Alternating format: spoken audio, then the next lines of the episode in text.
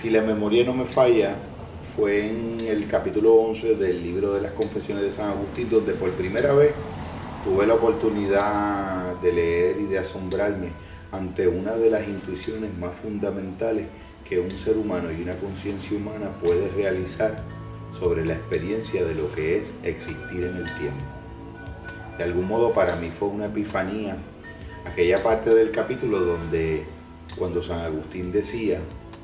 que el pasado, el presente y el futuro eran todo presente y que el pasado era la experiencia del presente recordando,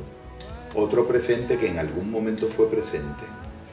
y que el futuro era la experiencia del presente imaginando y que el presente era la experiencia del presente experimentando una sensación que en ese momento era el presente. Eso siempre fue esa cita de San Agustín o esa intuición.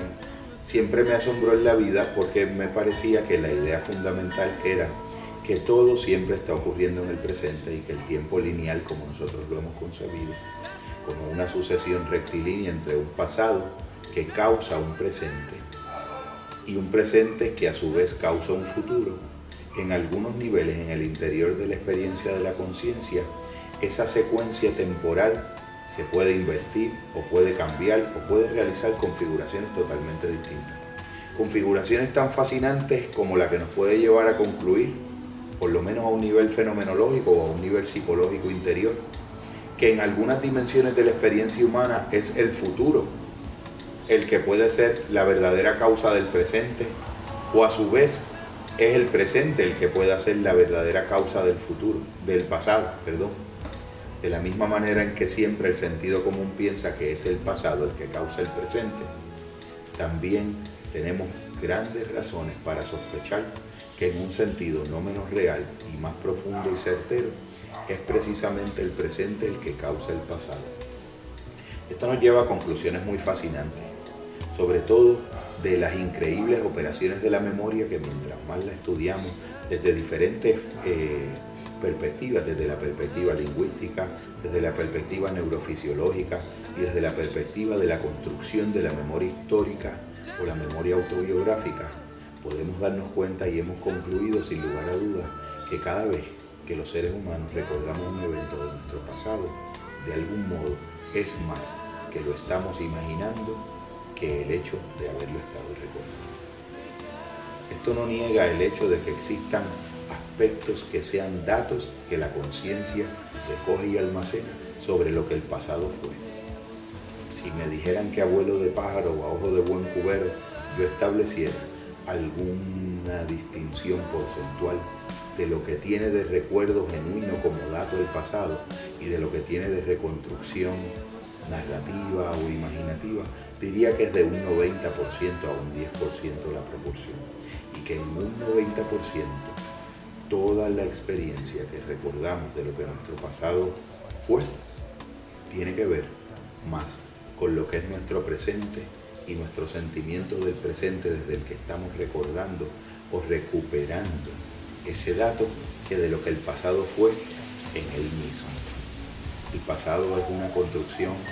narrativa que de la misma manera en que se narra o hemos aprendido a narrarla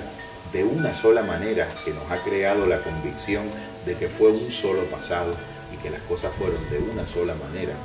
nos damos cuenta que los mismos hechos pueden ser narrados de muchas formas y que la memoria es algo mucho más flexible, dúctil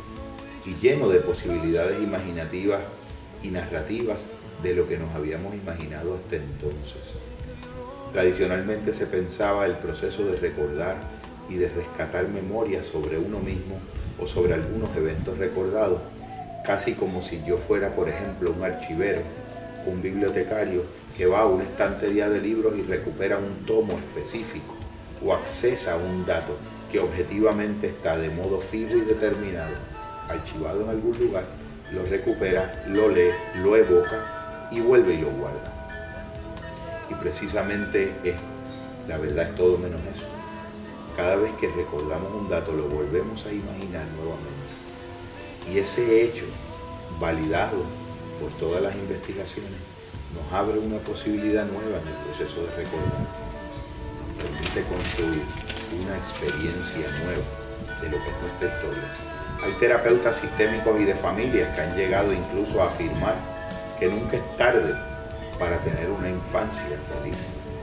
denotando con esto que el presente puede encontrar maneras nuevas hasta ese momento nunca antes concebidas de volver a visitar la memoria de los mismos hechos desde una conciencia histórica distinta,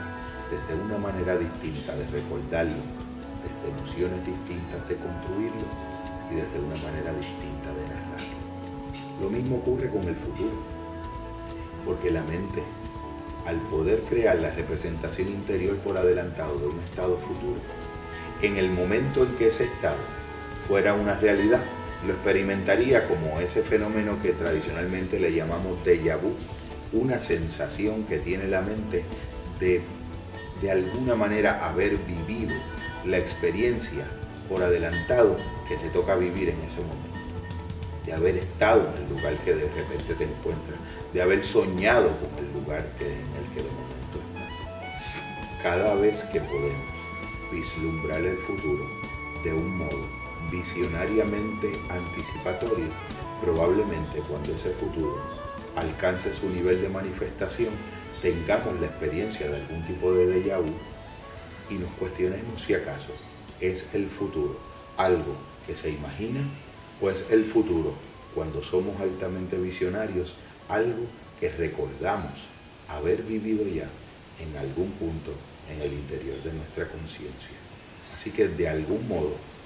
el presente puede ser mucho más que la experiencia en vivo de los acontecimientos que están sucediendo. San Agustín nos lo reflejó. El presente puede ser el lugar y la plataforma